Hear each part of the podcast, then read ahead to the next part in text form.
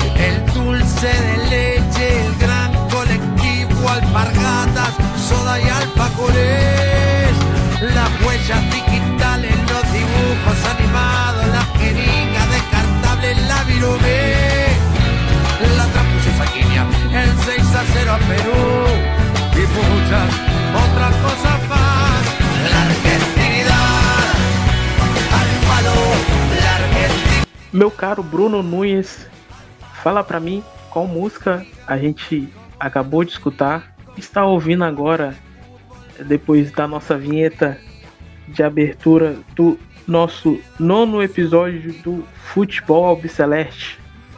Fala Thalisson, te ouviu é, Persuí Vergarabá, a banda, com a música La Argentinidad al Palo né? Que é basicamente a argentinidade na raiz, né? Uma coisa bem incrustada no, internamente, que fala sobre diversos ídolos da Argentina, diversos problemas da Argentina, como o período da ditadura militar.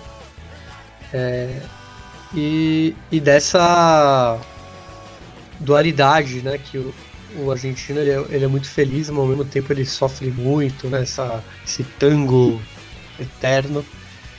E é uma banda que é muito recomendável, já que ela usa ritmos típicos da Argentina para além do rock, né, uma banda de rock, mas que usa muito da murga, do candombe, é, da cúmbia também, para fazer suas composições. E uma que a gente já até falou aqui, que é a Toco Me Voy, que é um hino, basicamente, do futebol, principalmente na Argentina. Isso que eu ia falar com você, que a gente já é, colocou é, a música deles aqui em um dos nossos episódios. Então é isso, está começando agora para valer o meu, o seu, o nosso. Não vou falar para Caimbu, quase falei, mas vou. Futebol Celeste. Meu nome é Thales Bandeira, como vocês sabem, estou sempre na companhia do Bruno Nunes que agora resolveu falar russo, e do Patrick Manhãs. Como te vas, Patrick? Tudo bem, muchacho? Bem, muito bem. É, um saludo a todos os ouvintes. De prazer de estar aí vez mais uma semana. Vamos para aí mais um episódio falar da seleção argentina nessas eliminatórias. Então é isso. É, nesse nono episódio do Futebol Celeste, a gente vai comentar sobre os dois primeiros jogos da Argentina pelas é, eliminatórias é, sul-americana que dá vaga à Copa do Mundo de 2022 no Catar. Argentina que estreou diante do Equador, vencendo e é, venceu diante da Bolívia. Esses dois primeiros jogos aí da Sul-Americana, da eliminatória Sul-Americana, é, que aconteceu é, nesse, nesse mês de setembro, entre os dias é, 9 e até é, entre 9 a 13 de, de. Na verdade, 8, né? Porque acho que se não me engano o jogo da Argentina foi na quinta. A gente tá gravando no dia 15. Então a Argentina que estreou diante da seleção do Equador, de Gustavo Alfaro, e venceu é, com gol de Messi de pênalti. E depois o outro jogo contra a Bolívia, é, lá na Bolívia, em La Paz, que venceu com gols de Lautaro Martinez e Joaquim Correia. E nesse começo aqui vamos ver as análises do Bruno Nunes e do Patrick Manhãs, o que eles acharam desse começo da Argentina nas eliminatórias sul-americanas. É, então, Thalisson, foram dois é, foram duas vitórias, ou seja, é um início muito positivo para a Argentina, é, não na análise de jogo, mas sabendo como as eliminatórias americanas são muito difíceis, talvez as mais difíceis da, de todas as confederações continentais para a Copa do Mundo. Eu acho que começar com dois empates, é com duas vitórias, é, perdão, com duas vitórias é, é, muito valioso. Porque primeiro isso dá um gás, né, dá um, dá um ânimo maior pro, pro que vem aí. E a Argentina acabou vencendo dois é, carrascos, talvez. É porque o Equador, é, a último jogo na Argentina, que foi na, na, nas últimas eliminatórias, em que ele, o Equador era treinado pelo Gustavo Quinteiros, ele surpreendeu, né? E venceu lá no Monumental. Se eu não me engano, foi no Monumental. Foi uma derrota histórica até para a Argentina. Então essa, esse fantasma foi apagado com essa estreia. Né? Não, ainda não vai analisar o jogo. Mas com esse resultado ele apaga isso e a vitória na Bolívia foi algo sensacional, já que a, é, a Argentina acaba sendo um, sempre muita dificuldade imposta pela seleção boliviana. Talvez seja a seleção que mais sofre na altitude, já que o Brasil às vezes tropeça, mas uma vez ou outra ganha. É, Uruguai também, o Chile, times que estão acostumados, às vezes, a, com vitórias lá. Só que a Argentina é um time que não ganhava há 15 anos em La Paz e coleciona. Acho que depois a gente pode adentrar mais nesses dados de datas e, e fatos, mas ele é uma seleção que coleciona vexames em La Paz, tanto em, é, nos bastidores quanto no, no, no, no desportivo. E então foi uma, um ótimo resultado. É, não importa que a Bolívia seja uma seleção fraca, tá, tem todos os seus problemas é, logísticos e de federação por conta de, de morte de dirigente, dois presidentes. E é, era um momento para se aproveitar. Pode ser que no futuro as coisas se arrumem e esse, essa vitória em La Paz seja muito, muito mais comemorada. Talvez a Bolívia é, embale com uma melhor é, direção e consiga seus resultados em casa. Então por isso que a gente tem que louvar bastante esses dois resultados da Argentina nessas eliminatórias.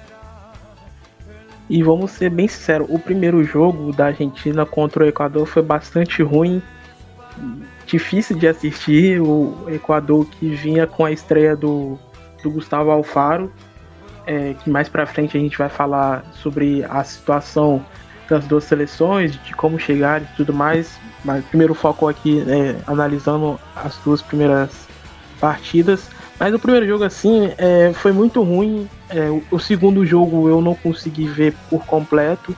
É, vi algum, alguns lances assim, mas ele todo eu não consegui é, analisar. É, mas tipo, vendo o primeiro jogo assim foi tipo, deu sono, bastante sono. Equador que vinha com a, com a seleção bastante jovem, bastante. É, bastante jogadores que o, o próprio Gustavo Alfaro não conhecia, teve que pedir ajuda.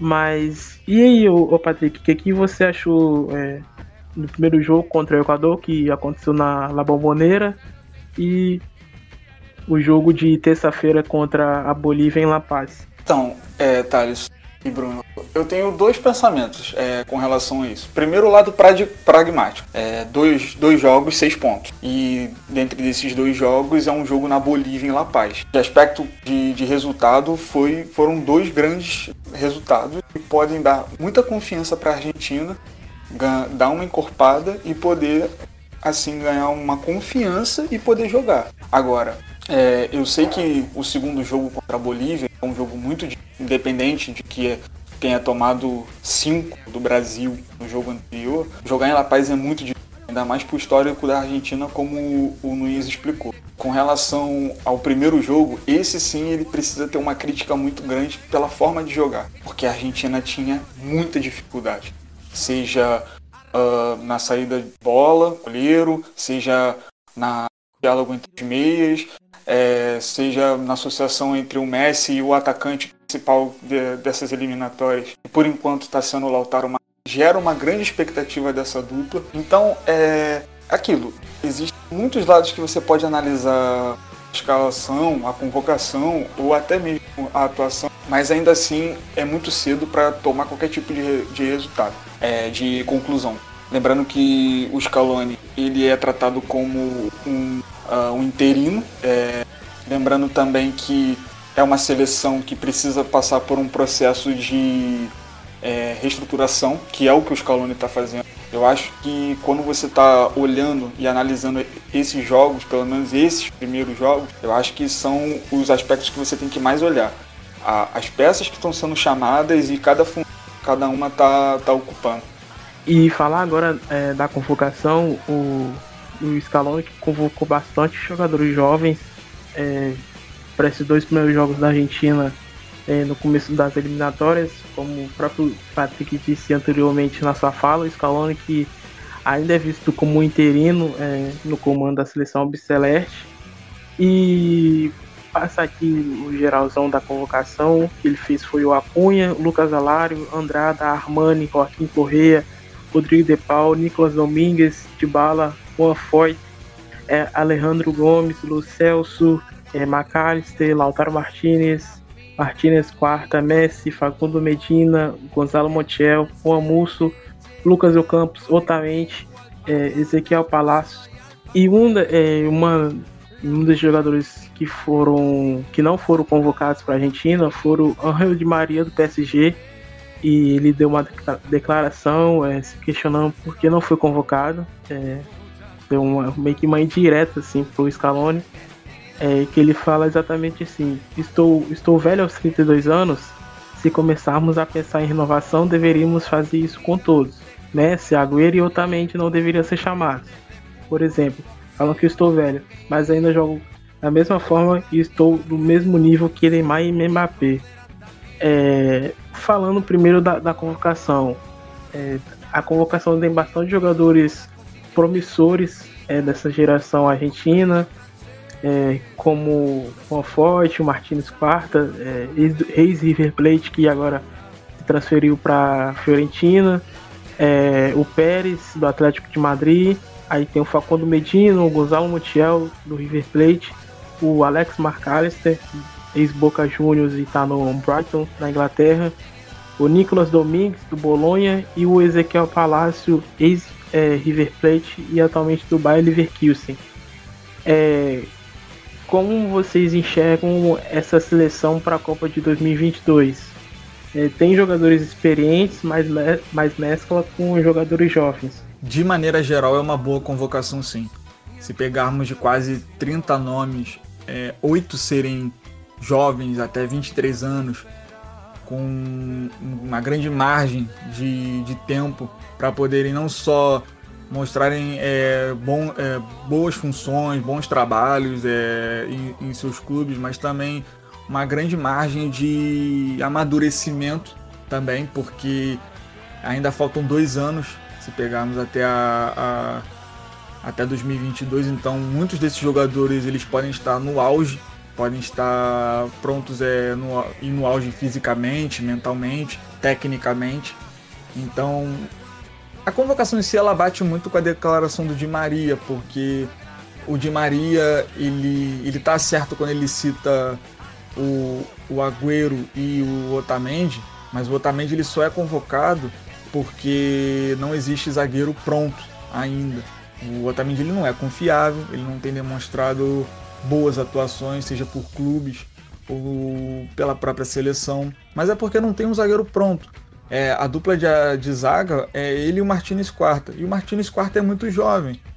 É, até seria interessante se testasse o, o Juan Foyt com o Martinez Quarta, só que o Juan Foyt também é muito jovem. Ele foi titular na Copa América, ele jogou é, algumas partidas na Copa América, mas não demonstrou um amadurecimento tão grande assim. Então seria melhor preservá-lo nesse momento. É... Mas aí o Di Maria ele perde, aí voltando pro Di Maria, ele também cita o Messi. E é aí que ele perde a razão, porque ele tá se colocando no, na mesma altura do Messi. Nenhum jogador da Argentina tá na altura do Messi.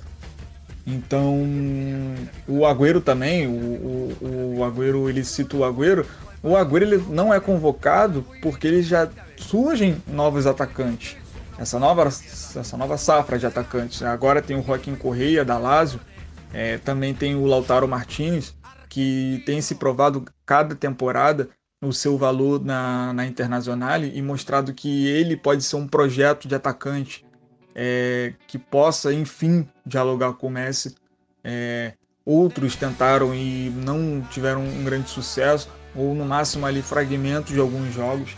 Então, eu acho que para esse fim de carreira que o Messi vai levar de seleção argentina, eu acho que o Lautaro Martinez seria fundamental. E é isso, eu acho que se pegarmos de uma forma completa, acho sim que é uma boa convocação do Scaloni, muito por conta da dessa de pisar mesmo, no, de bater o pé no chão e, e, e, mostrar que alguns nomes eles não são tão importantes assim. Foram no passado. O Di Maria ele não entrega muita coisa na, na seleção argentina tem muito tempo, por conta de lesões, é, falta de regularidade. É, hoje ele é um coadjuvante de luxo no PSG para o Neymar e para o Mbappé que são referências. Então não acho que que o Di Maria esteja completamente errado na declaração dele. Primeiro, ele tem razão de, de falar o que ele pensa, ele está falando ali. Mas o, ele, perde, ele perde muita razão quando ele cita o Messi. Então, eu acho que o Scaloni está certo em fazer a sua própria convocação e dando espaço para esses garotos que estão surgindo. E tem o, antes de você falar, Bruno, tem o Lautaro Martinez também, né, que no, da Inter de Milão, que é um, acho que acredito que seja a maior promessa da, da Argentina assim dos últimos cinco anos, se não me engano, por aí. Que é um jogador bastante promissor e, e gera muita expectativa nele. Era isso que eu queria falar nessa lista de jovens. É, tem o Lautaro Martinez, apesar de dele já ser uma realidade para mim. Acho até ele. Achei, achei até de bom tom ele não ter sido citado nessa, nessa lista de jovens. Porque para mim ele é um cara que já conseguiu se afirmar, ele ainda tem muito a crescer, óbvio, até na Europa. Mas ele tá realmente é uma grande revelação ele já tá mostrando porque ele tá no campeonato italiano tão bem. E o que o Patrick falou é, sobre o Angel de Maria realmente, ele é um cara com mais idade, uma posição com muito mais é, competição. Então, ele é um cara que dá para você dá para você é, deixar ele de lado.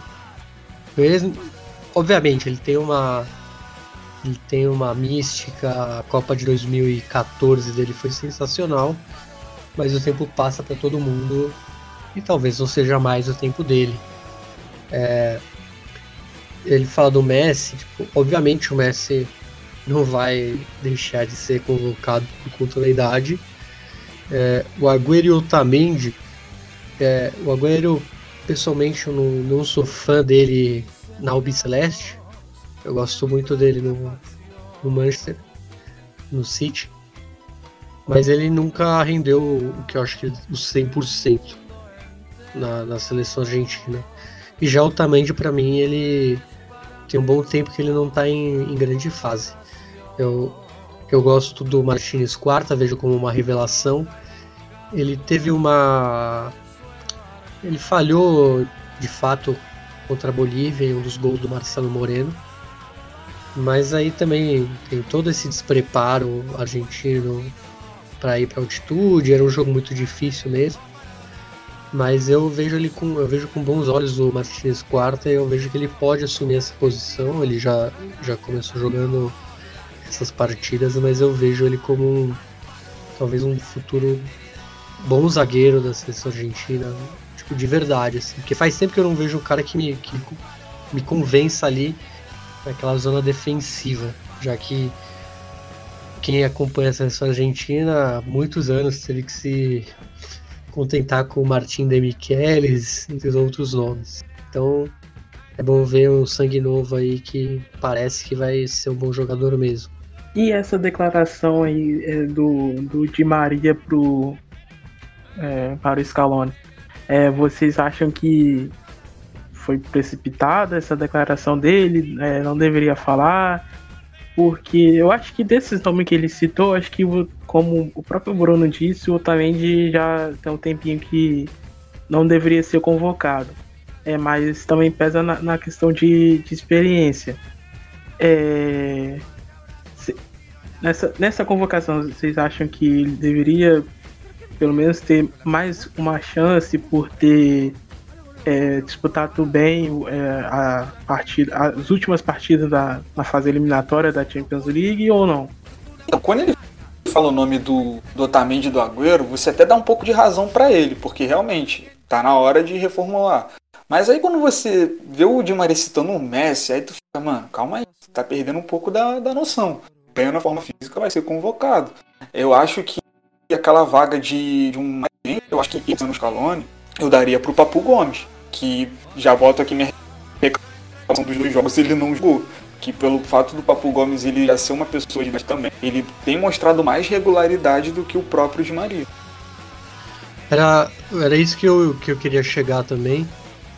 É, que não adianta também convocar e não usar.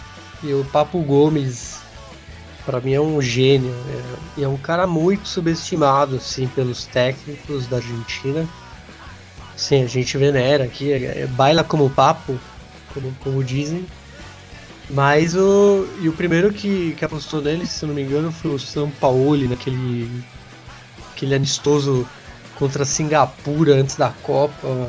Uma goleada, acho que de não sei quanto da Argentina, mas foi uma goleada bem estratosférica mas ele nunca se firmou, né? E com tudo que ele fez na, na Itália, muita gente fala que o campeonato italiano não é, não é mais a, né, o supra-suma do futebol europeu.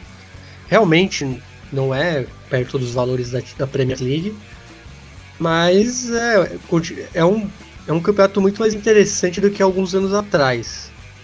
Quando a Juventus. A Juventus antes não tinha nem competição. E de uns dois anos para cá, a gente vê a Atalanta e a Lazio agora, né? o próprio Napoli dando uma um suor e um futebol bem ofensivo.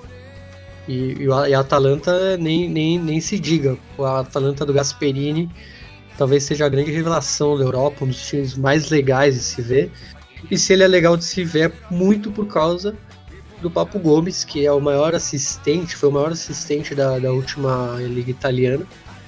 E é um cara que eu acho que ele merece uma, um, um encaixe ali entre os 11. Então, para mim, ele não pode ser chamado e ficar no banco. É, claro, tem muita é, disputa, ele é, ele é mais velho. Isso já mostra que não é uma desculpa isso do Scaloni. Ele não estava convocando o Angel de Maria porque ele está velho. Provavelmente porque ele não gosta das atuações dele. Não está gostando do atual, do atual momento. Não, não tem nada a ver com idade, senão ninguém ia chamar o Papo Gomes, que é um cara mais veterano e não, não costuma jogar né, na, na o que é uma pena, porque eu acho que ele ia aportar muito a esse time, é, mesmo sendo um cara mais velho, ele ia aportar coisas novas, já que ele é um cara com pouquíssima rodagem aí no elenco é, argentino. E nessa questão do Papu, você acha que ele entraria no lugar de quem ali, desses dois primeiros jogos da Argentina? É, qual função dele seria ali naquele meio campo e com quem ele jogaria? Então, é, vendo as partidas, eu não vi muito do, da Argentina com o Equador e não me arrependo pelos relatos. É um time do Gustavo Alfaro bem fechadinho, como, como os torcedores chineses estão acostumados. Então, eu eu acho difícil ver aí né, é que essa formação do essa formação do, do Scaloni me pegou por exemplo, o Lucas Ocampos, eu acho um bom jogador, mas eu não sei se eu Já colocaria ele para jogar assim. Não sei qual é a opinião do Patrick. O Patrick é um cara mais é, PVC, vamos dizer assim. Ele é melhor de, de análise. ele, ele tem jogado bastante bem no Sevilha. Inclusive fez uma boa Europa League. É, então, no, no, caso do, do Sevilha, ele tem sim feito bons jogos, mas é, para a seleção argentina eu ainda tô achando muito para ele. Eu acho que o Papu ele seria essencial no lugar do Campos é, e ou jogando no lugar do Ezequiel ou fazendo na beirada. Que aí eu gostaria muito de ver Papu Gomes, o Messi e o Lautaro juntos. Porque o Lautaro ele é um projeto de melhor, melhor atacante possível que pode associar com o Messi, seja numa jogada de pivô, fazendo um dois, e o Messi tendo alguém para dialogar no meio, que é o caso do Papu. Pelo fato do, do Papu ele ter uma noção de espaço bem melhor do que o de Bala, por exemplo, que é aquela coisa né, que muita gente se falava, boa, por que o de Bala não joga junto com o Messi? E aquela declaração bem polêmica dele, né, que realmente faz sentido. Não é que é difícil jogar com o Messi, é porque praticamente os dois atuam no mesmo espaço. E eu acho que o que o Papu poderia ser um, uma evolução assim para função, poderia, sei lá, atuar ele, Messi, Lautaro. Eu acho que o Scaloni poderia ter testado isso. Mas aí como é que vocês tinham falado anteriormente? Para que convoca se não vai escalar o jogador não vai nem colocá-lo no segundo tempo. É, então, para você poder testar jogadores é, até a, a, a, o começo da, da Copa do Mundo, que é daqui a dois anos, dois anos mudam muita coisa, como você disse, Patrick. Então eu acho que deveria colocar ele, porque pelo que ele tem jogado é, é, na Atalanta nessa última temporada aí, com, fazendo história na Champions League o próprio campeonato italiano, então eu acho que deveria colocar ele para jogar, deveria ver ao menos como ele, ele ia se encaixar é, nesse time, se caso ele não fosse bom, enfim, não, não convoca mais. Então eu acho que deveria fazer testes com ele para ver como que ele ia sair. Se não fosse bom, é, convocaria outro jogador, enfim, mas convocar o cara e, e deixá-lo no banco ao menos nem colocá-lo durante a partida é complicado. Né? E ele é. ele não é um menino. Então pra mim não faz sentido. É isso que eu ia falar. Falar em renovação. Você não vai falar em renovação. Porque em tese ele não é uma renovação, apesar de ser uma figura mais ou menos nova na seleção. Então pra mim é um desperdício você chamar um cara desses e não botar em campo. Porque ele não é um moleque que você vai botar lá e, putz, se eu precisar, se tiver uma lesão, vou por ele. Ele não é esse cara que você, vai esperar isso. Então, o caso do Papu é bem curioso, né? Porque muita gente já pediu ele na seleção pelo que ele vem fazendo na Atalanta, pela belíssima temporada que ele fez na Atalanta. Ele é merecedor de ter sido convocado, é, independente da idade. Mas é, o Scaloni não, não colocou ele para jogar. E eu tenho muita curiosidade para ver ele, o Messi e o Lautaro Martinez juntos. Eu penso que o Papo Gomes poderia ser aquele jogador que poderia ser meio como um upgrade do, do Dybala, porque o Dybala uma vez ele disse que não, não era difícil jogar com o Messi, e é compreensível, é, embora ao mesmo tempo seja um absurdo, sabe? Mas é muito porque eles ocupam praticamente a mesma faixa e eu acho que o Papo Gomes ele daria essa tanto pelo meio, sei lá, no lugar do Ezequiel Palácio ou do no lugar do Ocampos, aí eu não sei como é que vai ficar essa formação é, e teria muito que pensar numa formação específica até nesses dois, porque o Papo Gomes ele já é um jogador de uma idade avançada também, então sem bola com ele e o Messi poderia ficar é, bem preocupante. Então acredito que eu acho que com bola ganharia muito ter nesses três, mas teria ter uma formação muito especial sem bola para que esses dois não, não se exijam tanto. É, então, é, falando das situações é, é, do Equador, que foi o primeiro jogo é, contra a Argentina e, e, da Bolívia, a questão do Equador era exatamente assim. O Gustavo Alfaro, ex-treinador do Boca Juniors, é, fazia sua estreia é, na seleção equatoriana. o primeiro, primeiro jogo dele não tinha tanto conhecimento assim dos jogadores e antes dele, quem tinha se, quem era o, tipo, quem era o treinador, porque acho que nem, nem treinar o time chegou a treinar. Era o Rudi é, Cruyff, é, filho do Johan Cruyff. Então ele tipo, foi é, oficializado como treinador, mas sequer fez algum treinamento, é, saiu logo no comecinho da pandemia. Então a seleção não, não tinha nenhum treinador. A seleção equatoriana foi fazer é, oficializar um treinador é, nas vésperas do começo das eliminatórias. E Bruno aqui conhece bastante o, o futebol é, na Argentina, não só na Argentina, mas como toda a América. É, queria saber de você aí sobre a situação do Equador. E já falando da Bolívia, é, para você emendar os dois logo, os, as, as, duas seleções logo, Bruno. A Bolívia vinha aí de é, quase 50 dias de isolamento entre os jogadores, é, só treinando em La Paz. É porque o, a Bolívia é o único país ainda da América do Sul que não voltou com futebol. A Argentina vai voltar no dia 30. É, é, é, essa volta aí foi oficializada ontem, dia 14 de outubro.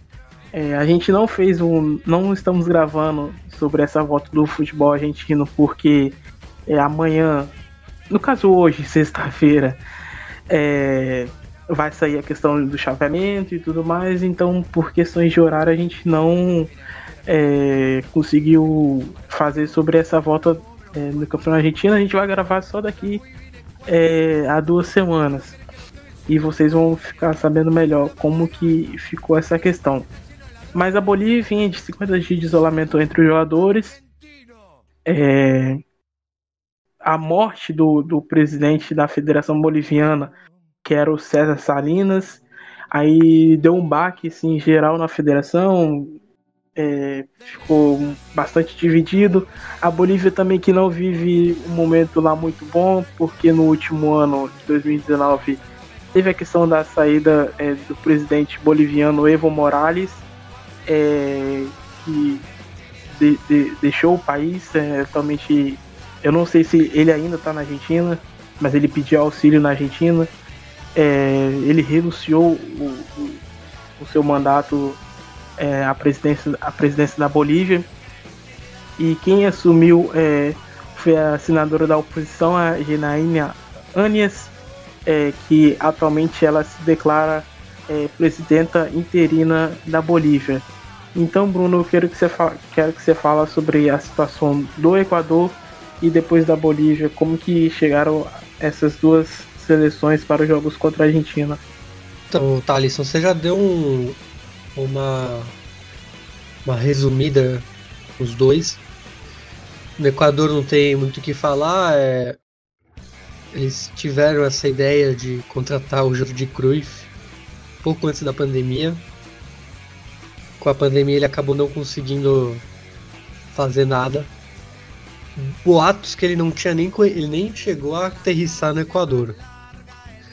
Porque ele não ele não só não comandou um treino, muitas pessoas chegaram a falar que ele não tinha nem conhecido a cidade de Quito nem Guayaquil. você tem uma ideia de como foi uma passagem fantasma. É, então o Equador optou pelo Gustavo Alfaro, uma decisão bem questionável na minha visão. Teve bons trabalhos no Arsenal de Sarandi, mas deixou muito a desejar no Boca Juniors. É, eu acredito que tinha opções melhores no Equador. É, os próprios o Pablo Repeto da, da LDU de Quito, o, o Miguel Ramírez, que é o, a menina dos olhos né, do mercado brasileiro, o espanhol do Independente Novagem. Então, é, não gostei, até porque é um time muito jovem, é um time que você tem que evoluir muito, e eu não acho que o Gustavo Alfaro é um cara que, que vai fazer isso. Pode calar minha boca, como até calou esse jogo contra a Argentina, ele retrancou, assim, um jogo bem Gustavo Alfaro do Equador, né? Aqui no 1x0 no pênalti ainda. Mas acho que o que me surpreendeu foi o pós, que ele deu um baile no Uruguai, o 4x2 lá na altitude.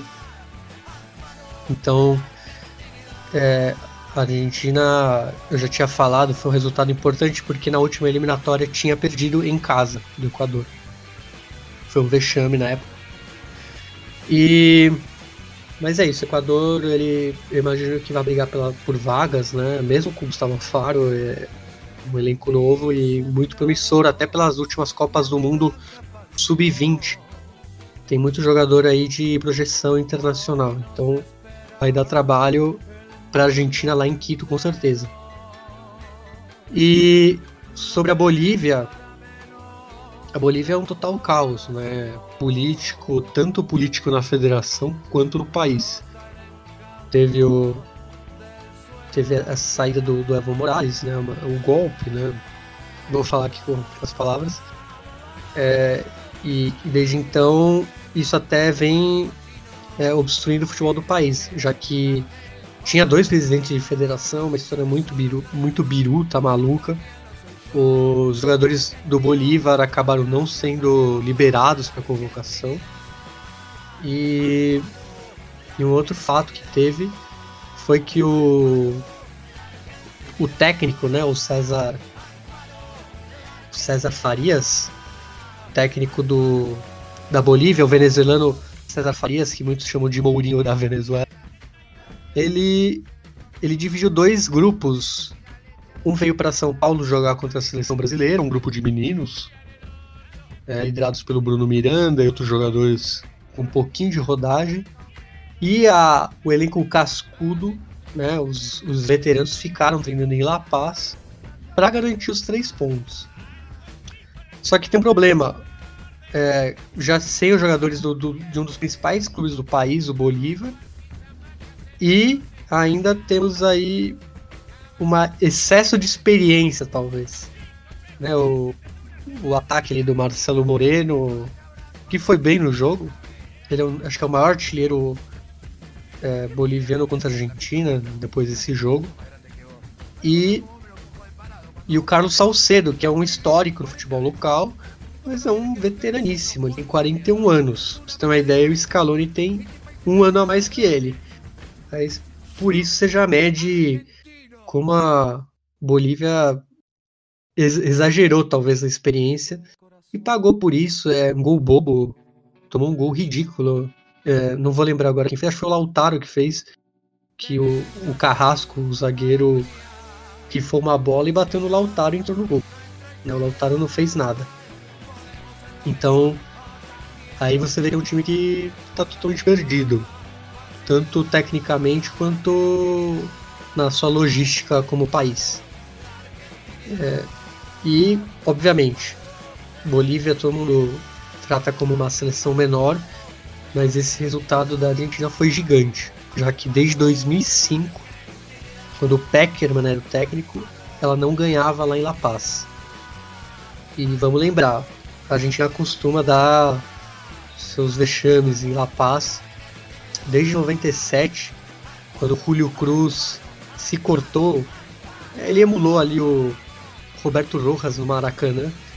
Ele se cortou para fazer uma coisa, foi um, um escândalo na época. Foi o time do Passarela. E recentemente não foi bem, né? O Patão perdeu lá, o Sabeja empatou e o Maradona em 2009, todo mundo lembra, foi o maior vexame da história da seleção argentina, aquele 6 a 1 show do Joaquim Botero. É, e é isso.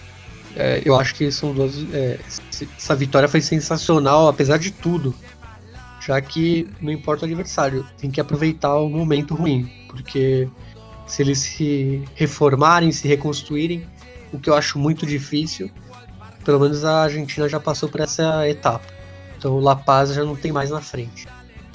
E você acha que o Pablo Repeto e, e o Miguel Ramírez é, aceitariam o convite de assumir a seleção, é, seleção equatoriana, sendo que estão é, vindo bastante bem nas suas respectivas equipes, no, quanto na LDU quanto é, no Independente Del Valle.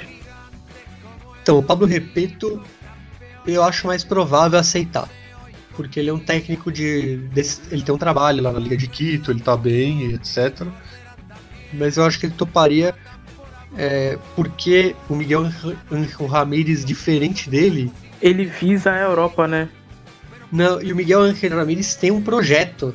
ele não tá fazendo. Ele não tá tipo. Vou, vou ganhar o campeonato equariano, vou. Ele tá revelando jovens, porque o time do Independiente Del Valle ele não contrata quase ninguém. Tem uns, uns veteranos argentinos, até o Pejerano tava jogando lá. Mas é um time focado em revelação e ele tá tocando esse trabalho de é um trabalho de base, não é só um trabalho de resultados.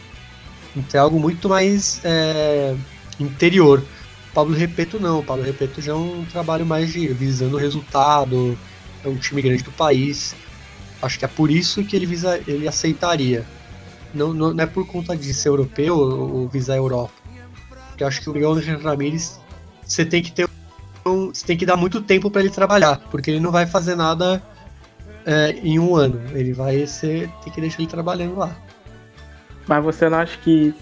Só, antes de passar pra você, Patrick, mas eu acho que ele tem, ele tem um futuro na Europa, assim. Não sei se você pensa como eu, mas eu acho que. É, não sei, daqui a alguns anos, uns três ou dois anos, ele pode já estar tá em algum clube assim da Europa, não grande, não tipo grande, mas um clube médio da Espanha. É, é acho que acredito um clube médio da Espanha ele já pode estar tá assumindo. Não, isso com certeza. Eu acho que. Mas você não pode vender para ele algo imedi imediatista. Você tem que vender para ele um longo prazo. E uma seleção uma seleção costuma ser longo prazo. Mas acho que até por isso talvez ele não aceitasse por por ele já estar tá construindo algo muito de pouco em pouco lá, lá no Independiente. Que é um trabalho notável. E e só aumentando um pouco esse, esse debate, muitos times brasileiros querem ele. Só que vão dar tempo para ele trabalhar se ele vier, porque ele não vai fazer. Ele não é um Wagner Mancini, talvez, tipo, que você vá e, que, e já deu resultado. Ele vai demorar, ele não vai ser um cara. Tem que esperar o que ele, ele plantar a semente, vamos falar assim. É isso que eu ia falar, porque dirigente brasileiro, do jeito que gosta de resultado rápido, é, com 10 rodadas já, é, deve, já teriam demitido o cara. Ah, até porque ele é o tipo de treinador que ele visa o trabalho a longo prazo e exatamente isso que eu ia falar. Embora a seleção pareça ser um trabalho de longo prazo, a seleção equatoriana é, o tipo de que vai brigar até o final para conseguir o ponto. Então vai ser muito difícil de, ah, você tem um jogador jovem e tudo mais, mas é, é, muito arriscado de você ter que colocar ele, sei lá, no titular tudo mais, e vai que cai competendo, e aí vai pro espaço. Você acaba não indo é, no pontos e acaba não indo para a Copa do Mundo por conta dessas, dessas tentativas né, de formação de jogadores. O Independente Del Valle, ele é um contexto completamente diferente esse tipo de experiência. O projeto ele é feito para. Então, eu acho que o Miguel Ramirez acabaria não aceitando. E vamos chegando ao nosso final do nono episódio do podcast do Futebol Celeste. É, vamos fazer uma avaliação agora do trabalho do Lionel Scaloni é, sob o comando da seleção argentina. Ele que assumiu a Albiceleste é, logo depois da eliminação na Copa do Mundo de 2018 na Rússia, é, substituindo o Sampaoli, e fez aquelas coisas lá que vocês é, lembram. É, atualmente no, o, o Scaloni no comando da Argentina tem 23 jogos, 14 vitórias, 5 empates e 4 derrotas. É, as derrotas é, foram para o Brasil duas vezes, é, uma é, pela, pela Copa América, que foi eliminado né, do ano passado, é, pela, Colômbia, pela Colômbia e pela Venezuela. É, antes da Copa América, Scaloni tinha, é, teve nove, nove amistosos, é, tendo seis vitórias, um empate e duas derrotas. na Copa América foram seis jogos que disputou. na fase de grupos estreou com derrota para a Colômbia é, por 2 a 0 aí empate com o Paraguai e vitória diante do Catar. Na semi venceu a Venezuela de Rafael Dudamel por 2 a 0 e perdeu é, para o Brasil na semi por 2 a 0. É, e, e, teve a disputa de terceiro lugar contra o Chile, aquele jogo que, que Messi foi expulso e tudo mais. É, como vocês avaliam esse trabalho do Scaloni até o momento é, na seleção argentina? vocês acham que é um trabalho bom, um trabalho razoável, um trabalho mediano, é, o que precisa ser melhorado, enfim. É, pode começar com você, Patrick, e depois passar a bola para o Bruno Nunes. Bom, eu acho que o trabalho do, do Scaloni ele é positivo por conta da, dele ter pego para si a responsabilidade de montar um novo ciclo argentino. Então eu acho que isso é o maior lado positivo que você pode pegar dessa, dessa era do Lionel Scaloni. Embora todos sabem que ele é realmente um, um, um interino, ele age como interino. E vale o, o contexto, ele pega uma seleção porque ninguém queria ninguém queria. A AFA diversos nomes, a maioria desses nomes estavam em clubes com seus projetos europeus e ninguém queria pegar essa busca. Eu acho que o que precisa melhorar não é nem dentro da seleção argentina, mas em volta, que cerca a gente. Porque a seleção argentina, das vezes, ela é prejudicada por conta de é, veículos soltando é, rivalidade entre goleiros, por exemplo, Armani e Andrada, é, é, algumas matérias que acabam colocando, confrontando a jogadores entre eles e até contra todo mundo, pressão. Agora que a seleção já não ganha alguma coisa há mais de 20 anos, então eu acho que é isso que precisa melhorar. Eu vou nessa linha que Scaloni, porque a gente esperava, ele tá indo até muito bem. Eu gostei que ele trouxe para a seleção gente de experiência, gente de com experiência em campo. É, ele tem uma comissão formada pelo Walter Samuel, pelo Pablo Aymar, e isso é muito importante para os jogadores. Mas, óbvio, é, não é o nome que acho que as pessoas imaginavam. Perto dos outros técnicos do continente, ele acaba ficando um pouco atrás, pelo, até pela falta de experiência. E a gente está falando um continente onde a gente tem os caras Tabares de um lado, temos o português Carlos Queiroz na Colômbia, que fez grandes anos lá no Irã, é, na Copa do Mundo. E, e ele é um novato perto dessa turma, com um grande elenco. Mas vamos ver quando pesar, quando for mata-mata. É, mata-mata, digo, as fases finais da, da eliminatória, né, as últimas rodadas, que é quando o bicho mais pega e onde você vê quais, seleções estão prontas para disputar uma Copa do Mundo mesmo. Digo no é, colocar elas na prova de fogo, que é uma Copa do Mundo, onde todo jogo é importante. Não existe um jogo que você vai entrar é, ligado na tomada só um pouco. Tem que estar sempre tá 220. Então a gente tem que ver, mas a primeira Copa América dele me, eu achei boa. Obviamente todo mundo imagina uma Argentina pelo menos finalista. Mas até pela. pelo como se deu aquela Copa América de ter pegado o Brasil logo no começo. Brasil dono de casa, teve aquelas reclamações de arbitragem. Eu acho que foi até uma boa Copa América da, da Argentina. É, eu, eu, espero que o Scaloni vá bem, eu acho que ele, que ele tem futuro nessa posição. E, é muito mais do que o Patrick fala de melhorar a atmosfera, aquele bioma da AFA, não só a imprensa, mas principalmente os dirigentes. É, essa toda essa incerteza de regulamentos, campeonatos, fórmulas bizarras, é, roubos e etc. Então, acho que é muito mais para esse lado mesmo. É, a Argentina que é, só volta. A, os jogos das eliminatórias retornam em novembro, é, entre o dia 12 de novembro até o dia 17 de novembro. E a Argentina é, encara o Paraguai pela terceira rodada. E na quarta rodada é, enfrenta o Peru. É, ainda não temos horários é, e nem os locais é, da partida definido. É, muchachos, acho que é isso, né? O, o episódio sobre esse começo das eliminatórias é, da Argentina. É, dois jogos, duas vitórias. É, não, não foi muito grande o episódio, foi curtinho. Curtinho pra gente, né? Que estamos acostumados a gravar episódio aí de quase uma hora e meia. Que esse pessoal aqui gosta de falar. É, acho que é isso então, acho que deu para matar aí. Né? Conseguimos passar as informações é, do que rolou é, nos, dois, nos dois jogos. A convocação, é, que a gente falou sobre é, o de Maria, questionando por que não foi convocado. É, a situação é, dos dois países, das duas seleções, como chegaram para a partida diante da Argentina. E por último, agora no final, falamos sobre o trabalho de Lionel Scaloni sob o comando é, da seleção argentina. É, então é isso.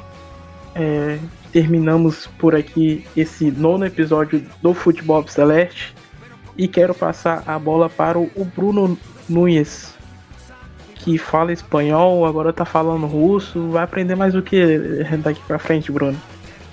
Então, Thales, é... então eu tenho um problema que eu me interesso muito por, por esses assuntos e, e, eu não posso ficar querendo aprender todas as línguas, porque senão eu não aprendo a que eu, que eu estou tentando ensinar no momento. Então vamos continuar só nisso que já tá, já tá bom. É, Acho que árabe, árabe é, é, o seu próximo destino, né? Você gosta é, do futebol é. dessa região. Eu tô pensando no persa aí, só que eu acho que ainda vai demorar, né? Vamos aprimorar, vamos. Como um bom técnico falaria, né? Vamos por partes, né? Vamos melhorar esse setor primeiro, depois a gente vai pros outros. Mas eu queria agradecer que ficou até agora ouvindo nossa, nossas digressões sobre Lionel Scaloni e a seleção argentina. E mandar um abraço para todo mundo aí que, que tá gostando do nosso trabalho no futebol celeste. Um abraço também pro Patrick e para você, Thales. Passa luego. É isso, e Patrick Manhãs, é, muito obrigado aqui por estar novamente aqui conosco, falando sobre o futebol argentino. E no episódio de hoje falamos sobre a seleção Alpes Celeste, nome que dá é, ao nosso podcast. É, suas considerações finais, muchacho. Sempre bom aqui estar com você e com o Bruno Nunes. Ah, na verdade eu só tenho a agradecer. Primeiro mandar um abraço é, ao Nunes e a você, Thaleson, por estar aqui na bancada. E a você também, ouvinte, que semana após semana está nos acompanhando, não só acompanhando, mas também compartilhando. Então é muito legal esse retorno, eu agradeço bastante. Um abraço. E Bruno, antes de terminar, vamos encerrar com o que a gente começou, né? Para quem não se lembra, é, pode repetir a, a, canção que estamos escutando é, nesse, nesse, momento que foi, foi essa canção de fundo aí do nosso nono episódio? La Argentinidad al Palo, da banda Bersuit Vergarabá. Então é isso, até a próxima. Muito obrigado a todos vocês que têm acompanhado e nos escutado os episódios aqui do Futebol Celeste. Até a próxima.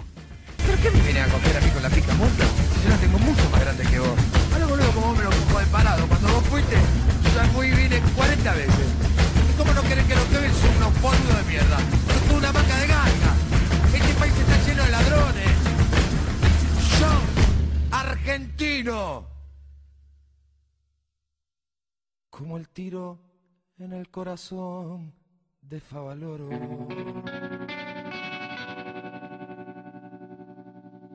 Del éxtasis a la agonía, oh, sí.